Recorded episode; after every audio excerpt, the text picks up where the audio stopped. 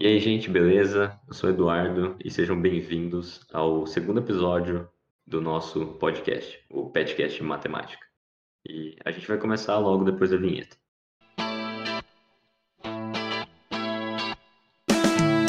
Seja bem-vindo ao Petcast Matemática, o podcast do Programa de Educação Tutorial de Matemática da Unesp de São José do Rio Preto.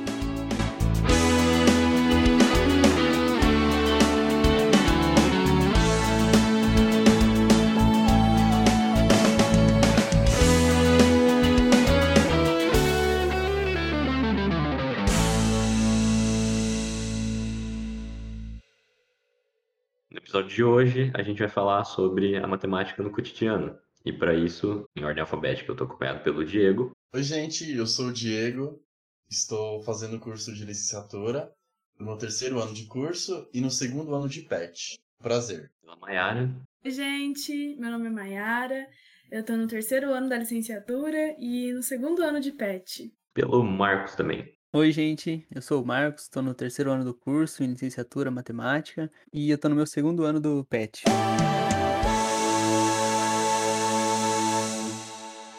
No podcast de hoje a gente vai conversar sobre a matemática no cotidiano, como o Du falou, e eu queria começar com uma introduçãozinha histórica, né, para a gente perceber como a matemática está no cotidiano de várias civilizações antigas, né. É, na Grécia Antiga ela começou a ser utilizada para medir as coisas e contar as coisas, né, que a gente já conhece bem pelo Pitágoras, né, que desenvolveu o teorema, e ele usou aquilo porque ele queria no cotidiano dele medir e contar coisas, né?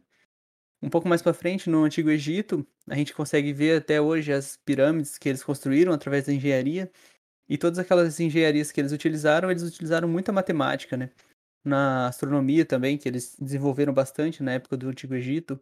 Na Babilônia, né, a construção do Jardim Suspenso, que também é um monumento gigantesco que foi utilizado muita matemática para sua construção. Na Idade Média, né, os senhores feudais faziam a divisão de feudos, cobrança de impostos, diversas coisas que eles utilizavam a matemática não tão formal quanto a gente estuda na, na nossa escola, mas com uma visão lógica da matemática, né? Uma divisão, um imposto, juros, coisas desse tipo que hoje a gente formaliza mais nas aulas, né? A partir da Revolução Industrial, né, que as empresas começaram a fabricar em massa, horários de trabalho muito maiores, a matemática começou a se desenvolver um pouco mais, um pouco mais rápido, e nos pós-guerras foi quando teve esse um, um boom das tecnologias, né? E a matemática foi fundamental para isso, né? Mas e hoje, né? Como que a gente vê a matemática hoje no nosso cotidiano?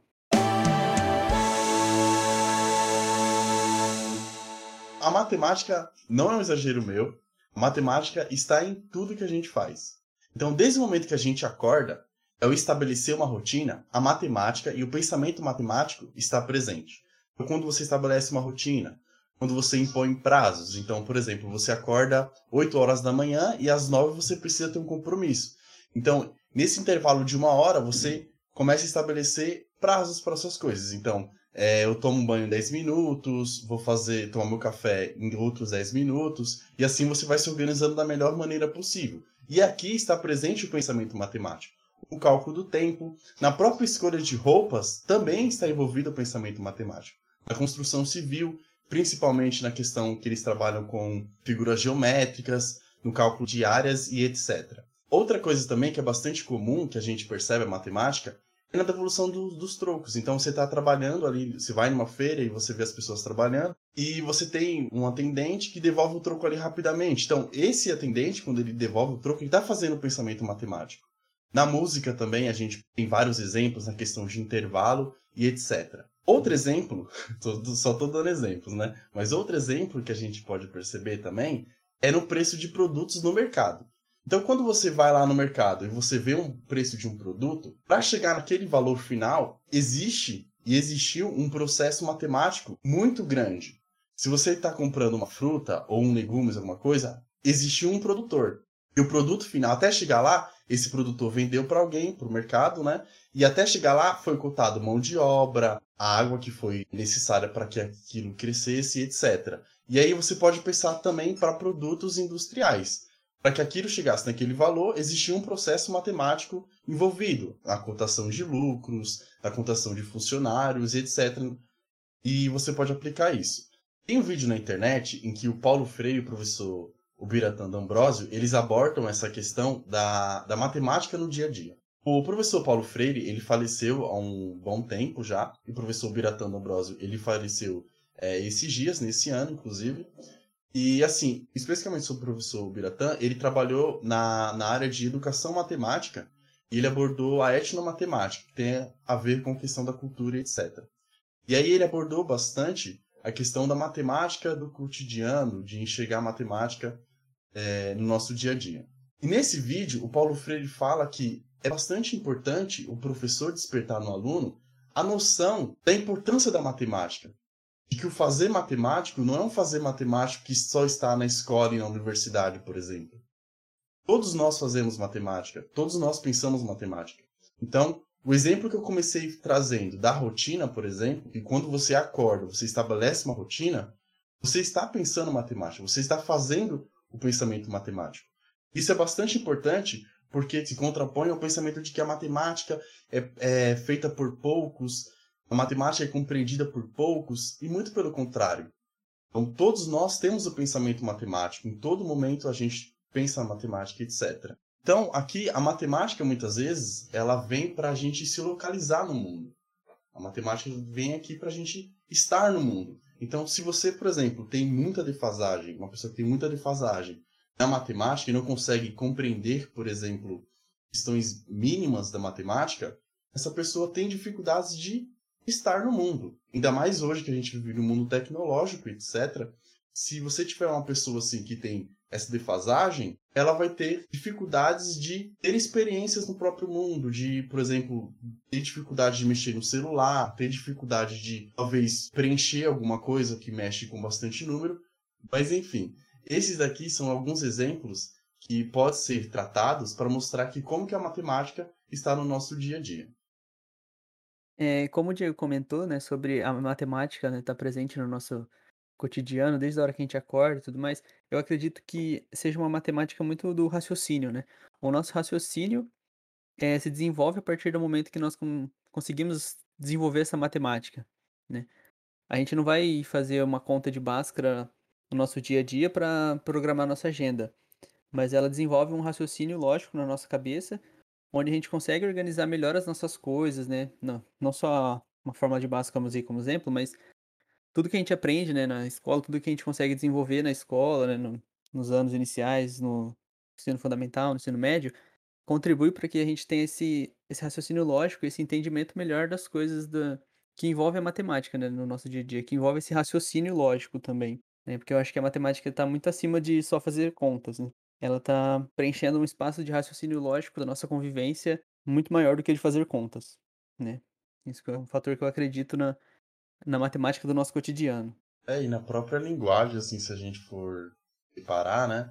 É, na matemática, na lógica matemática, tem alguns conectivos, que é o, o ou e o e. Então, quando você está lendo um texto e você se depara com esses conectivos, você está fazendo relações com a lógica matemática. Então, é exatamente isso que o, que o Marx falou. A matemática vai muito além, vai muito além de contas. Vai muito além de contas. Citando um pouquinho do Paulo Freire também, igual o Diego citou, tem um texto que ele se pergunta, né, por que, que a gente para e olha o semáforo e sabe que vermelho eu tenho que parar e verde eu tenho que seguir, né? E trazendo um pouquinho para matemática, né, quem dirige sabe que os semáforos têm tempos, né? Então, se você está dirigindo, você viu que ele acabou de fechar e você sabe se ele é de três tempos, de dois tempos, você tem uma noção na sua cabeça de quanto tempo mais ou menos. Você não vai parar e fazer uma conta exata, exata, mas você vai ter uma noção de quanto tempo mais ou menos ele vai levar para abrir. E isso também é desenvolvido através de uma noção matemática, sabe? Essas pequenas coisas que a gente vai aprimorando na nossa vida é embasada na matemática, é enraizada nessa noção matemática que a gente tem. E sobre essa questão da cotidianidade que o Marcos falou, que é um assunto bastante interessante que o Paulo Freire fala, que essa dificuldade da gente entender e ver a matemática na nossa cotidianidade é exatamente porque a gente tem esse costume de mecanizar as coisas. Então, tudo é tão rotineiro que a gente nem para para pensar. E aí o Paulo Freire, ele traz até um, uma sugestão, assim, digamos, nesse, nesse, nesse livro, que está presente no Professor Assim e Tia Não, que, que o Marx falou, a questão da cotidianidade, especificamente no capítulo aqui, ó, é Saber e Crescer Tudo a Ser, que é o tópico de últimas palavras desse livro. Ele fala que quando a gente toma distância da nossa, da nossa cotidianidade, do nosso, da nossa rotina, do, das coisas que a gente está realmente acostumado, a gente começa a entender aquilo que a gente está fazendo. Então, especificamente sobre a matemática. Quando você toma distância do seu dia a dia e você começa a reparar de fato o seu dia a dia, quando você acorda, o que você está fazendo, a receita que você está elaborando, etc. Quando você começa a reparar isso, você vai ver que a matemática vai estar tá presente. Um exercício que eu, que eu coloco aqui é exatamente você colocar assim, ó. É, durante meia hora do meu dia, eu vou fazer esse exercício de ver o quanto a matemática está presente. E aí você vai perceber que em todos os momentos a gente utiliza o pensamento lógico, o pensamento matemático.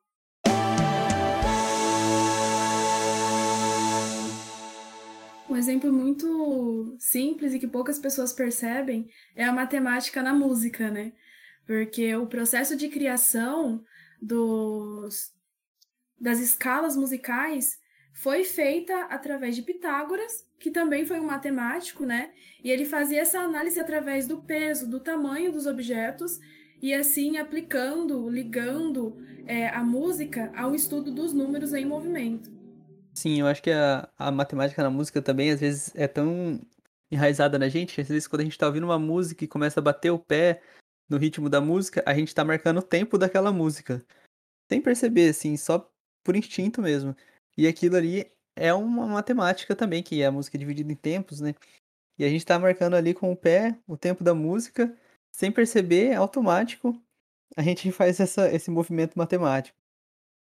É, e o momento assim que a gente está vivendo, é o momento da pandemia, é, eu acho que acredito que é um momento bem propício para mostrar a relevância da matemática, né? Porque corriqueiramente a gente vê é, estatísticas, gráficos e tabelas relacionam, por exemplo, o número de contágios, falecimento das pessoas com relação ao Covid, é, número de pessoas vacinadas, número de pessoas não vacinadas, número de pessoas que receberam a primeira dose, mas que faltam receber a segunda dose. Então, assim, se você tem uma noção básica, por exemplo, dessa questão mais gráfica que eu estou falando, de interpretação de gráfico, porcentagem, estatística, você com, consegue compreender aquilo que é mais essencial naquela informação que está sendo posta para você, que está sendo apresentada. Além das estatísticas e do acompanhamento da condição da pandemia, os meios tecnológicos, né, também tem muita influência nesse momento. E o aprimoramento, a criação deles é feito através de conceitos matemáticos. Então, hoje em dia a gente tem muitas plataformas de chamada de vídeo, é, de interação social, WhatsApp, Facebook, as redes sociais é, no geral, e elas são criadas através de algoritmos que usam processo lógico e usam processo matemático em si. A criação de computadores, de smartphones, utiliza a matemática. É, a colaboração hoje na, nas sugestões de pesquisa utiliza a matemática. Os serviços de busca, por exemplo, eles utilizam aspectos é, probabilísticos, estatísticos e faz uma análise do perfil da pessoa. Então, isso facilita muito a vida, né? Porque hoje em dia tudo tem que ser muito rápido de ser encontrado ou de fácil acesso. E uma área da matemática que tem muita importância hoje em dia é a criptografia, né? No processo de compra em um site, do uso do cartão de crédito, na transferência bancária, o sigilo das informações é muito importante. É sobre esse ponto, inclusive, as pessoas estão escutando a gente, né? Porque existe um sistema matemático que possibilita isso. Questão da, da transmissão das coisas, até mais esse momento de pandemia de novo a gente está utilizando muito o meio virtual. O meio virtual é uma ferramenta muito matemática. Em relação a isso que você falou, Diego, sobre transmissão e as pessoas estarem nos ouvindo, o próprio programa que a gente usa, ele tem uma ferramenta de detecção de áudio para saber quando que eu comecei a falar.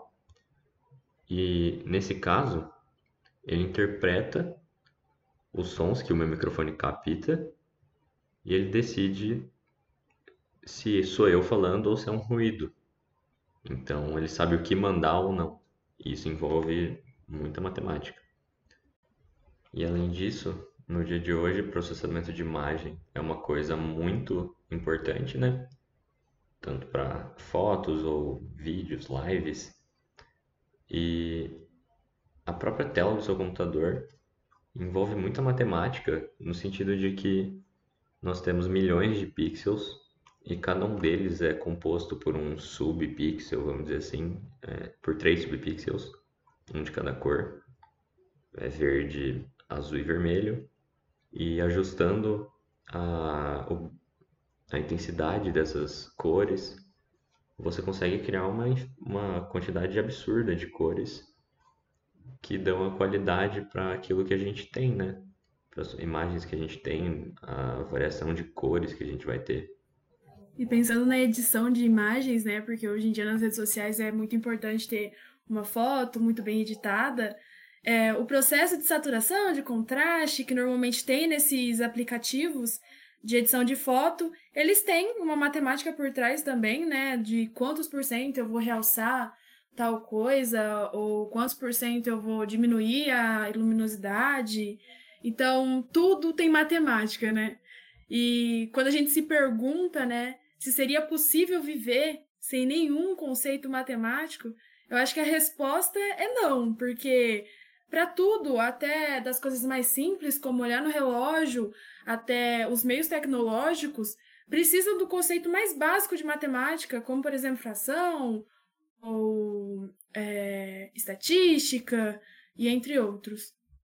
É, e pensando nessa pergunta que a Mayara fez também, né, sobre se nós conseguiríamos sobreviver sem, nem, sem nenhum conceito matemático, sem nada matemático, eu também acredito que não, né? E olhando um pouco mais para o lado dessa ciência da natureza, né, olhando um pouco mais para essa parte da natureza, a gente consegue ver que a matemática ela tá lá, né? A gente acaba só formalizando ela, né? Numa queda d'água numa cachoeira, na aerodinâmica do voo de um pássaro, na corrida de um guepardo, né, de como é que ele se movimenta para correr, para correr atrás da, da presa. Então tudo isso tem envolve cálculos matemáticos, envolve fórmulas matemáticas que a gente formalizou com o passar dos anos. Mas ela estava lá, ela está na natureza, ela está presente nesse, nesse ambiente que, mesmo a gente não indo lá e formalizando aquilo, ela está lá. É, ela está presente lá. Então eu acredito mesmo que não seja possível fugir da matemática, se, nem se a gente quisesse. Né? Ela vai estar presente na natureza e onde a gente for. É aquela frase, mesmo sem saber matemática, você utiliza a matemática. Então, é, quando um aluno se pergunta na sala de aula para que eu vou usar isso na minha vida, não necessariamente ele vai precisar entender para usar.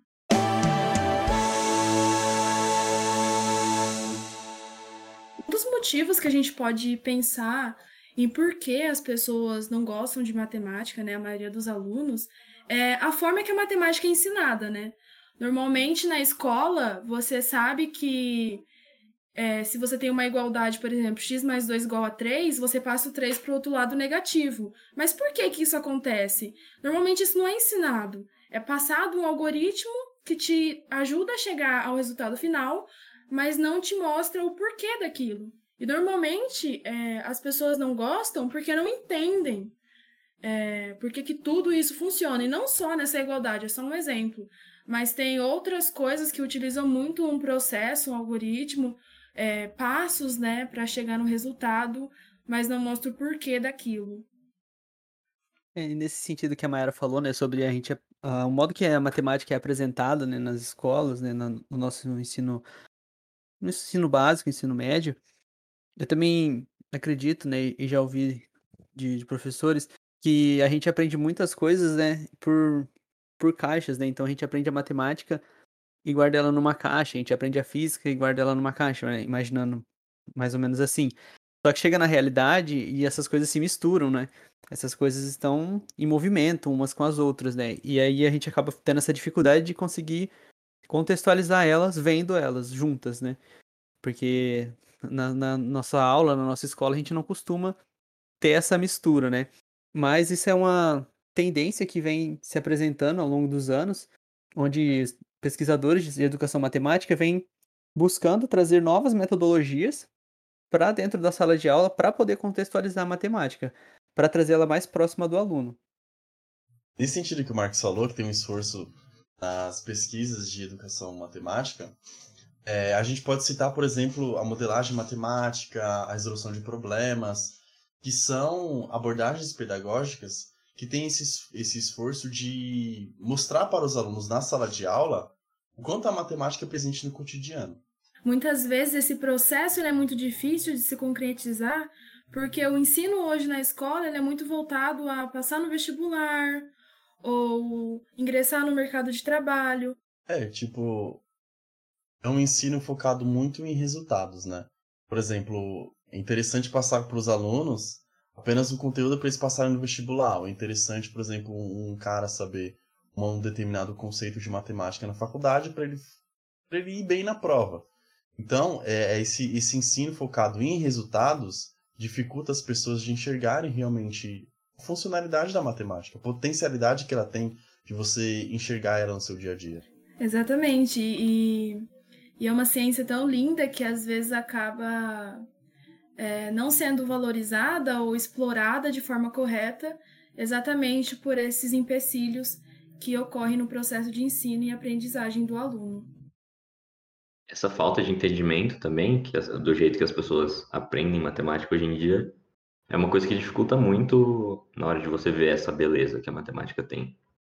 Eu vi, eu vi uma palestra uma vez no, no YouTube de um cara falando sobre a matemática ser um sentido nosso, ser uma coisa que a gente já tem. O Diego falou isso no começo do episódio também, que a matemática ela é um sentido que a gente já tem e a gente vai desenvolvendo ele. Então, conforme você vai tendo esse entendimento, em vez de só aprender por, por um objetivo de se passar no vestibular, ou de bem numa prova, ou só de, ah, eu sei fazer conta. Na hora que você começa a ir para a parte do entendimento disso, você desenvolve mais esse seu sentido matemático, esse, essa observação de padrões, que é muito importante, você começa a ver essa beleza que a matemática tem.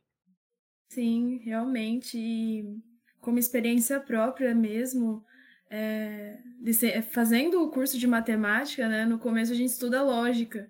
E muitas vezes a lógica ela não é estudada na escola, é, não necessariamente precisa ser tão formal quanto é no curso, né?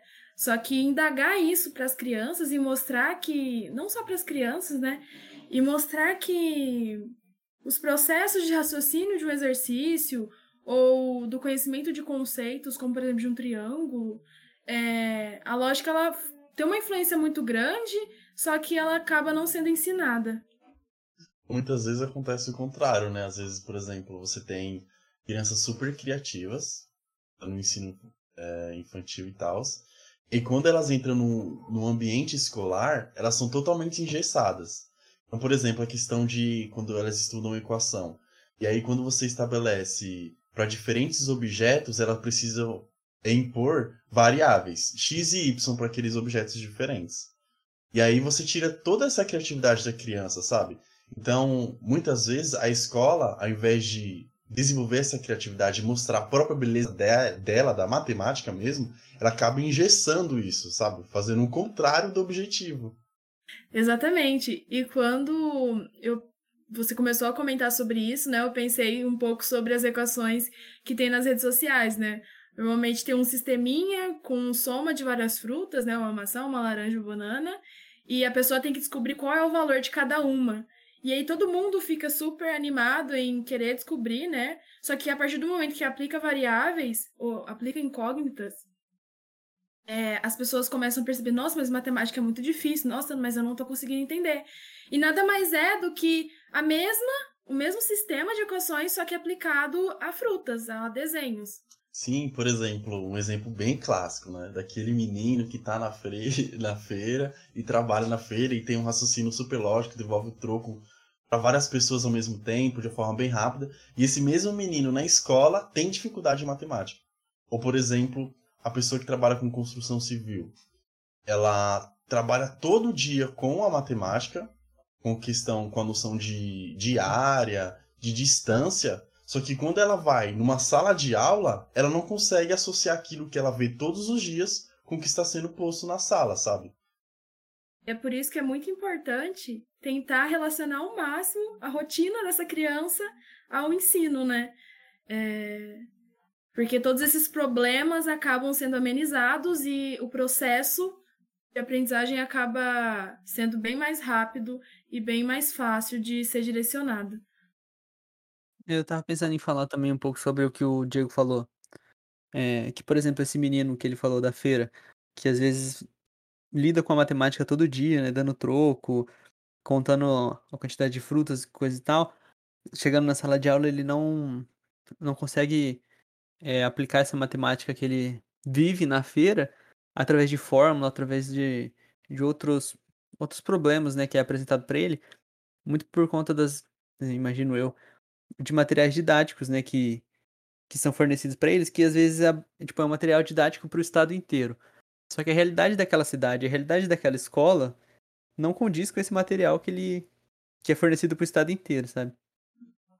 A gente lidar com pessoas, né? E pessoas são diferentes, como a professora Ana fala. Sim, sim, cada um tem a sua individualidade, cada um tem a sua, seu tempo de aprendizagem, né? E essa essa essa engessamento, né, de tentar lidar com todo mundo do mesmo jeito, não favorece o desenvolvimento do, da aprendizagem matemática, né, na sala de aula. Porque achar que todo mundo vai aprender uma fórmula só de você colocar ela lá, escrita, bonitinha, né, não, não faz sentido. Eu, até nessa, nessa matéria de educação matemática que, que a gente tem na graduação, com a professora Paula, é, eu li um, um, artigo que era sobre é, matemática inclusiva. E uma pesquisadora trabalhou com um aluno que ele tinha autismo. E ela percebia que a maneira com que ele interpretava as coisas que ela oferecia para ele era totalmente diferente do que o pessoal da sala estava abordando. A professora na sala conseguia desenvolver de uma maneira, só que ele não acompanhava aquela maneira. Ele conseguia ver de uma forma muito mais geométrica do que fórmulas. E essa pesquisadora foi desenvolvendo isso com ele e foi, tipo, indo super bem, sabe? Até que ele, ela juntou com a professora e eles conseguiram desenvolver um, uma, uma atividade na sala de aula dessa maneira, né, de forma geométrica, né. Eu não lembro exatamente qual era o assunto que eles estavam abordando na aula, se era equações, acho que era, não lembro se era potenciação, como que era, mas eles davam com quadrados, assim. E fazendo de forma geométrica, né, ele conseguia fazer super bem e, e ele se sentiu muito mais participativo da sala, né, porque aquilo ali para ele fazia sentido. Fazer aquilo geometricamente fazia sentido. E ele conseguiu se sentir muito mais inclusivo na sala, tipo, a autoestima dele foi muito maior, por causa que ele conseguiu fazer aquilo do jeito dele, com a visão dele, né? Então acho que essa essa importância que a gente tem que dar de de que faça sentido para o aluno, de que aquilo de que ele enxergue aquilo do jeito dele, né? Eu acho que isso é muito importante para os alunos conseguirem abraçar a matemática como com a ciência, né, com uma, uma linguagem do dia a dia, né, com uma coisa viva do, do nosso cotidiano que está em movimento. E não só como uma conta, né, igual a Mayara falou, que você vai ter que fazer para passar no vestibular. Sim, e às vezes você ouvinte pode se pensar por que, que a gente está entrando tanto nesse assunto de ensino, de aprendizagem. É que muitas vezes o que leva as pessoas a não gostar de matemática, né, ver, ver como algo muito difícil, é exatamente é, esse processo que o professor faz para tentar indagar o aluno a entender o conteúdo, né? É, e muitas vezes a matemática, como eu disse no começo, a matemática é vista como uma coisa muito fechada, muito entre quatro paredes, que só a academia, né, só o meio acadêmico produz, etc. E muito pelo contrário, assim, a matemática a gente faz todo dia, a gente produz ela todos os dias. Tem igual uma frase que eu ouvi de uma professora minha, professora Ana Paula, na nossa uma reunião nossa, ela comentou, né, sobre aquela frase: "Os números não mentem", né, que é um, um dito popular. Só que se a gente olhar para aquilo, né, os números não mentem. Isso, isso é verdade para todos os fatos que a gente vive? Os números não mentem? Por exemplo, se você vê um produto que ele é você, sei lá, interpreta que aquele preço que ele que ele tá ali é um preço barato, né? que a pessoa que está vendendo determinou aquele preço. Mas se você analisar toda a mão de obra que teve, todos os custos que teve por trás da, da produção daquele produto, não condiz com aquele preço, sabe? Aquele preço pode estar ou muito acima ou muito abaixo. Enfim, né? Mas nem sempre o número que está apresentado pra gente pode ser. Pode realmente dizer que ele não mente. Mas eu acho que com a demonstração de, de gráfico e porcentagem é mais fácil de entender, né? Porque se a gente falar, tipo assim, 100% da população brasileira está vacinada. A gente fala assim, ah, 200 milhões de brasileiros estão vacinados. Né? Eu acho que se você falar 200 milhões, assim, dá uma impressão de ser muito maior, né? Do que você falar 100%, né?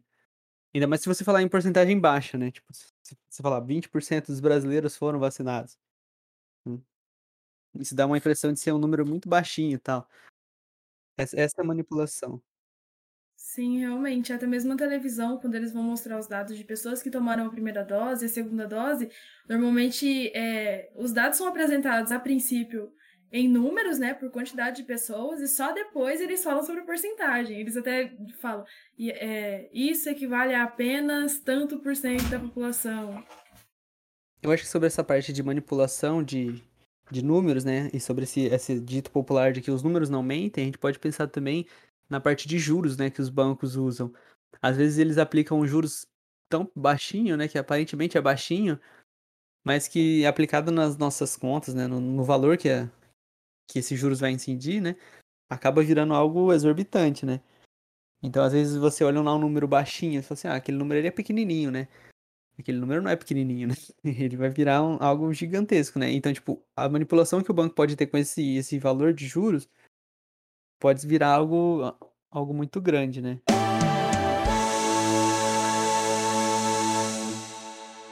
Já que a gente abordou a matemática do ensino, a gente pode não pode esquecer também que a matemática ela pode ser aplicada em questão de lazer, em questão de jogos. Então, um, alguns jogos que vieram à minha mente são dois que eu brinquei assim, principalmente o Tetris, né, o Tetris.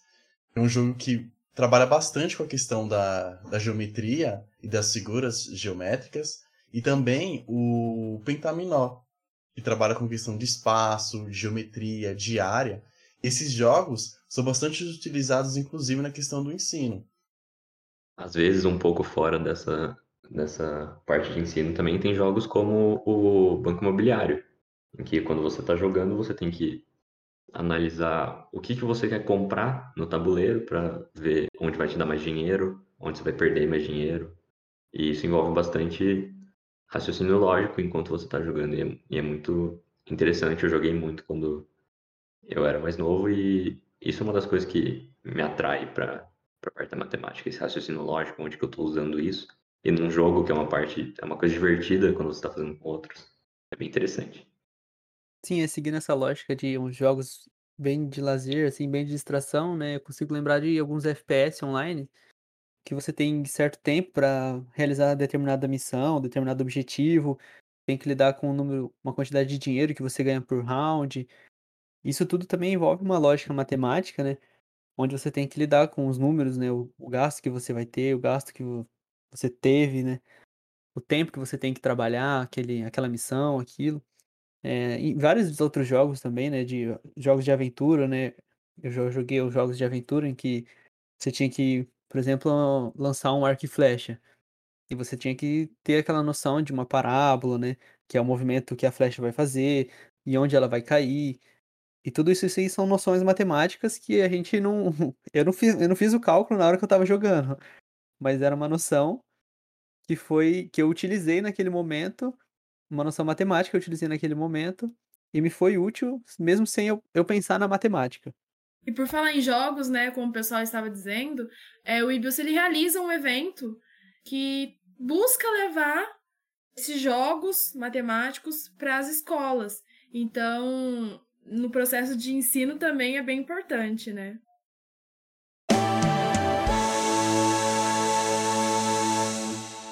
É, diante de tudo isso que a gente conversou sobre a matemática no cotidiano, né, vindo desde as é, civilizações antigas, né, da Grécia, a gente falou um pouquinho sobre o Egito, sobre a Babilônia, Revolução Industrial, todo esse, esse desenvolvimento que a matemática forneceu para a gente, né, toda essa visão também que é passada nas escolas, né, de uma matemática um tanto quanto elitizada, né, inalcançável para alguns, e o quanto que isso pode ser mudado, né, o quanto que a As pesquisas em educação matemática têm buscado mudar isso, trazer novas metodologias, né?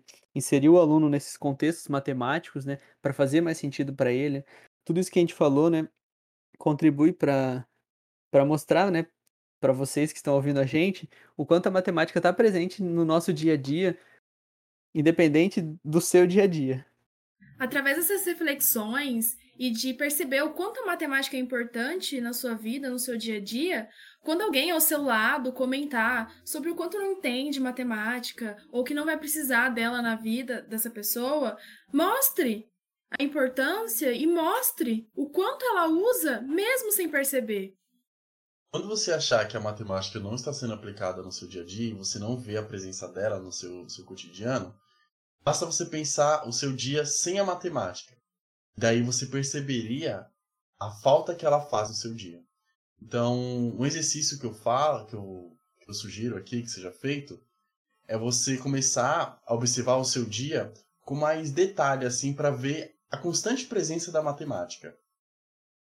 Então é isso, gente. Esse foi o nosso segundo episódio do podcast sobre a matemática no cotidiano. Espero que vocês tenham gostado. Não se esqueçam de seguir a gente nas nossas redes sociais, no nosso Insta, que é petmatbilse, se alguém puder me corrigir, eu acho que é isso. No Facebook, tem o, tem o YouTube também, o Pet Matemática e Bilse. O nosso próprio podcast, sigam a gente lá no Spotify para receber os outros episódios. E até uma próxima. A gente se vê em algum outro episódio. Até mais.